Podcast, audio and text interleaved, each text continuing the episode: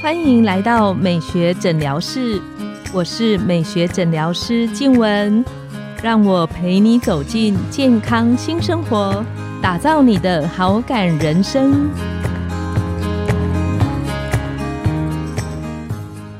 欢迎光临美学诊疗室，我是你的美学诊疗师静文，让我陪你练习好感人生，走进健康新生活。今天我们邀请到的来宾是精神科袁伟医师，他是振兴医院荧光学院的主任，专精在长者的身心医学，关于失智症还有认知功能的治疗上。我们请袁医师跟线上的听众打个招呼。金文你好，各位听众朋友大家好。袁医师，我今天其实很开心，就是袁医师来跟我们分享一个蛮重要的一个话题。那这个东西其实我个人以前完全没有特别注意，也没有想过可能跟我自己有什么切身上的关联。那我最早开始注意到这个话题是有一次朋友传给我关于一个失智的一个影片。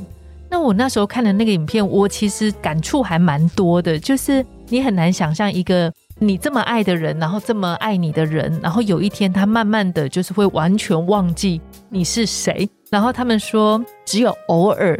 他会好像突然回到原本他的自己，他的眼底会出现曾经有过的那个温柔。哇，我从来没有想过，原来失智现在的发生率比我们想象中的多很多。这发生率变多，跟我们整个社会的高龄化有关。因为失智症最大的一个危险因子叫年纪，就是比如说你说六十五到七十，发生率可能百分之三，好，但是每随增加五年，那个记忆发生率就 double。所以你可以想象，如果八十几岁的这个族群，你可能里面有三十几 percent 的人，四十几 percent 的人是有失智症的。但是他可能是轻中不一定啦，哈。那但现在八九十岁是很常见，对，是常见的。我打开门诊的门，好几个九十岁可以自己来，这样，或是带一个外佣，就这样自己过来。我们自己门诊也是，嗯嗯。哦，九十岁还去做医美啊？那这样给他鼓掌。如果他有这种动力，那真的是了不起。对，在我在马街的门诊的时候，他来看那个皮肤的疾病的问题，嗯。这个失智症其实对我们现在的家庭的影响应该是蛮大的，非常巨大。就是失智症，你说都忘记人了，那可能相对还不是那么难处理，因为他忘记人，你就找一个好的地方照顾他嘛。失智症到后期，他其实变得很比较原始，就是别人对他好，对别人对他好，他就很直觉的反应好。比如说我们跟市政长辈打招呼就笑嘻嘻啊，嗨，谁什么什么贝贝很好啊，你好啊。就他不知认识你，但他很容易从最简单的你的语气、你的表情、你的跟他互动方式，他就是直觉觉得放心或是紧张。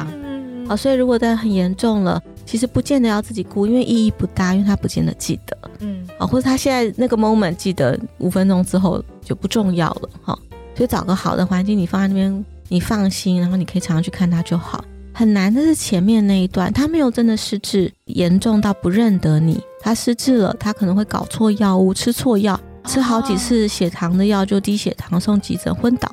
那他会重复，以为他忘记吃药，或重复是他们，因为他忘记，所以重复是常做的，常重复问问题，家属就很受不了啊！怎么一直问，一直问，一直问哈？我们人都会有耐心的极限嘛，再怎么温柔的人哦，你重复他还是会爆掉的。会忘记他忘了关瓦斯，你是必须有个人小事在后面跟着，免他出事情。嗯，好，那有些不是忘记，他是判断力有一些变得比较怪，好，判断力没那么好，所以我们常常看诈骗，现在诈骗很风行。但老年化其实会让这些长辈族群变成他们的 target 了，很容易变成被诈骗的对象，对象变得比较容易对你态度好一点。他说：“哦，这个美眉其实很乖啊，你看她长得乖乖的，她讲的就是不会骗我啦。”哦，但其实根本谁晓得后面卖什么药。那会有容易诈骗的问题，会有忘记的问题，这都都是日常生活照顾上会增加很多困扰的部分。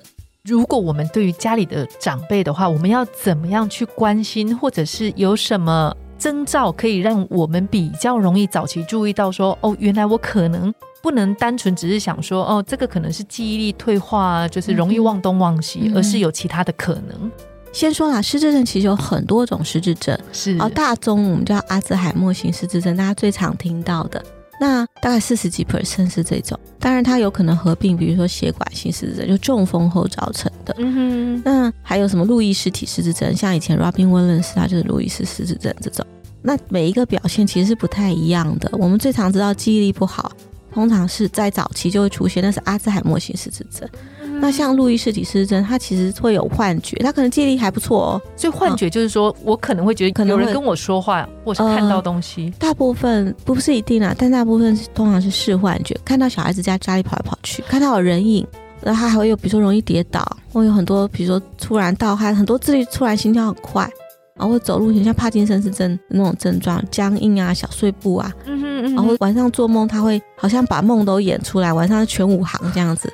好因为我们做梦的时候应该是人是完全平静的，人是不能动，只有眼睛可以动，所以那叫动眼期，就是我们做梦期。嗯哼，但是路易斯体失智症，包括帕金森症，他们的症状之一就是他会把做梦演出来，是有可能会这样子。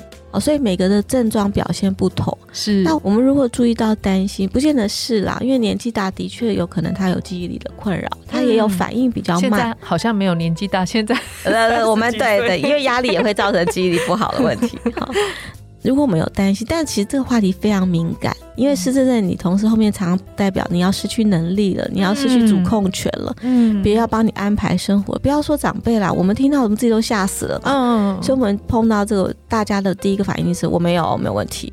你说他心里会不会觉得有点担心怀疑？我猜是一定有了。嗯，可能一点点，但他会觉得对没有，我应该对，他会想要努力撑。好，那你越说他有，他就越觉得你不孝，你怎么这样讲我？你是怎样贪图我的财产，怎么样这样嗯子？嗯嗯，好，所以我觉得可以，就是怎么讲，有的时候透过比如说他的兄弟姐妹啊，或者你讲隔壁的阿姨发生什么状况，哦，我邻居的叔叔，我同事的爸爸发生什么状况，这样，那带一点点跟他有关的。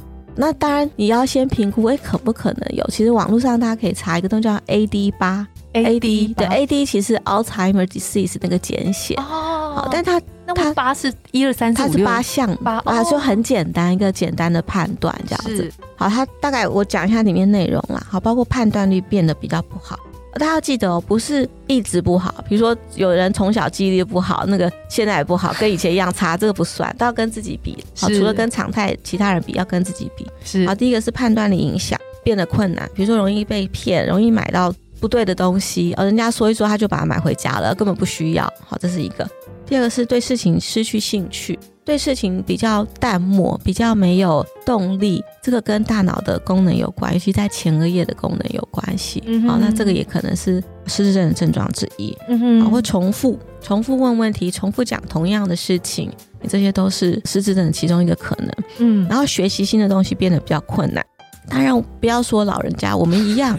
好，那老人家本身老化也会让你学新的东西嗯比较慢。所以比较慢，就是我要重复再学习、再学习、再学习。但是真的失智症的是，你怎么教他都教不会，不是动机减少了，不是动机减少，是真的学习能力变差。是是那还有一个就是忘记正确的年月日，可能还可以接受，但年跟月就比较明显。嗯嗯好，或者处理复杂财务有困难，比如说以前我们都要报税，他以前会计师可以报税，或他以前报税都是家里负责的人，你现在看他搞一个东西搞很久，整理账本搞一个晚上都因为翻来覆去也没整理出个所以然来，好，整理财务的功能变差，是好，或记住时间。记住约会的时间有困难，好，约会我们可以想象是，比如说他去看医生，几月几号看医生啊，以前都会自己写记录啊，自己会提醒自己回诊单定起来，诶，现在他会常常啊错过了，啊，忘了领药了，好这种事情。最后一个就是他有思考力跟记忆力的困，记忆力大比较容易理解，忘东忘西。思考力的意思是你跟他讲一个概念，他好像怎么样都听不懂。你换个方向讲，他还是听不懂。好，同样东西你跟别人讲，别人听得懂，那就不是表达力的问题了嘛。嗯啊，就是他接收、他理解抽象一点东西可能会有困难。好，或者是他看一篇文章看半天，他看不懂那个意思，报纸啊、杂志啊，在那边看很久，然后你问他这个写什么，他讲不出个所以然来。刚我讲了八个症状，是这个是早期极早期的筛检哦，哈，所以当然不用八个都有，其中有两个出现变化，其实就要赶快带去看医生，做一个更详细的评估。嗯嗯，所以如果我们比较早期注意到的话，它是有机会就是让它逆转吗？还是延缓？呃延缓，因为逆转听说是比较不可能。要看是哪一种失智症啦。像我们刚刚讲的失智症，还有一种是我们叫等压性水脑失智症，那就是他脑部有一些压力的变化，然后他除了记忆力差以外，他会有走路的困难。你看他走路这样七也八爷两脚大大的，然后很容易尿失禁，来不及去上厕所。这种可能就会排一下影像检查。那如果早期发现，赶快做引流啊，把水脑帮它改善，它是有可能恢复的。或者是有些人他是甲状腺功能异常，好啊，肾功能异常，或者是他某些维生素叶酸缺乏，那有可能是造成的失智，有可能是可逆的。那这种我们叫次发型的失智，它不是真的脑袋出现问题，它是某些原因造成的，对可矫正的原因造成的。所以你如果带自己来看医生，或带长辈来看医生，我们就会排一些检查，至少先把这些东西排除，把可逆的把它排除排除掉。对，那就是可逆的，如果是那我们把它把它矫正，看会不会恢复。嗯嗯嗯。那但是大宗的确不是啦，大宗是阿兹海默型的，说能不能恢复，就像一般的疾病。生病之后能不能恢复一样，有很多东西是，比如说早期发现改善延缓的机会就比较高。嗯，那就药物来说，大概四到五成的人有对药物有反应。如果是阿兹海默型的，嗯哼，然后但阿兹海默型的失智症只有四五成，那别的失智症可能就效果就更差了，那健保也不会给付。但是至少如果我。早一点发现，有机会延缓，然后改善那个生活的品质。对你不见得看到吃药之后，你不见得看到他马上的进步。但如果你追踪十年、五年、十年，这群有吃药的人，的确他维持独立的时间是比较久的。哦，那除了吃药，其实这几年非常重视的叫我们叫多元性生活介入。哦，多元性生活介入，对，就是其实他们发现的多元性生活介入的效果跟药物是差不多的。从日常生活就可以做起，但是有时候你已经失智了，很难从日常生活去做这些安排了。所以，我们医院有开荧光学院，就在极早期把这些东西矫正过来，把一些包括这个多元性，就包括比如说心血管的危险因子的控制啊，嗯，营养的重视啊，好，然后体能的活动，情绪的稳定，情绪也会影响认知功能嘛，嗯，还有一个是人际互动，这个人际的社交，脑部的认知训练。这几个方向，六大方向就是所谓多元性生活介入。原因是可以再讲一次吗？因为我觉得这六大方向很重要。您说营养，我们就从心脏健康想起好了。好，我们。大家对心脏血管的控制，我们大家有个概念，你要做什么？我们要运动嘛。好，我们要控制这个，不要有什么代谢症候群、心血管危险因子的控制，不要太胖啊。好，要运动，还有营养要健康。好，这三个至少就 cover 掉了。嗯哼。然后再来的就是，那心理健康要做什么？头脑要认知，头脑要好，所以认知刺激，然后要有好的人际互动，然后情绪要稳定。这三个，嗯，所以总共是六个方向去着手。那我必须说，因为已经开始轻度退化，我们刚刚讲到一个症状，人会失去兴趣跟动力，然后学习力比较差，是。所以有时候我在门诊教长辈，甚至我们有时候教他复健的一些动作，然后或是跟家人讲说，你回家可以怎么带着他做这些多元生活，我就看到那个儿子或女儿跟他说，爸，我就跟你说，你要回去要多动脑啊，你要多出去跟人家串门子啊，他 没有用，为什么？因为他本身退化，他的动力减少了，或者是他容易出门就会害怕。害怕自己诶，曾经有突然会 confuse，突然不知道路的状况，或者是突然不知道怎么跟人家互动，那他会越来越退缩，外面对他来说越来越恐怖。但他也不太可能已经退化，就不太可能自己去看有什么社区大学参加什么活动，那些东西对他都好困难哦。嗯嗯，所以这时候孩子就要搭把手，就是要帮他过这一关。我们医院开荧光学院，你就是带他来，好，其他我们帮他评估过，我们帮他安排活动。嗯，你要多重的哪些东西一起介入，可能会对他比较有帮助。那那个搭把手可能是要你前面要带着他来，让他这对这个地方熟悉，旁边有他渐渐建立了他的人际圈，这边有聊得来的人，好，或者是他跟我们的专人员开始建立关系，信任这里了。后面你家属就轻松很多，嗯那前面的确就像你带小朋友去幼稚园，刚开始你可能还是要陪一下，在门口偷看一下这样子，没错。好，那他适应了，其实老人孩子有时候很像，前面要帮助他跨那个门槛就好。我们最后可不可以请原因是再跟我们稍微介绍聊一下，就是您刚刚提到的那个荧光学院？嗯，呃，荧光学院我们在做预防失智失能。我们成立的起源是因为我们在门诊做了很多的卫教，发现是无效的。嗯，那你就会看到长辈就是五年五年之后，但是其实他没有，他没有方法，然后家属也很挫折，他也很挫折。那五年、七年、十年下来，长辈就是另外一个人，退很多。前面我教的微教都是有帮助的，如果有做的话有帮助，没有做就废话了啦。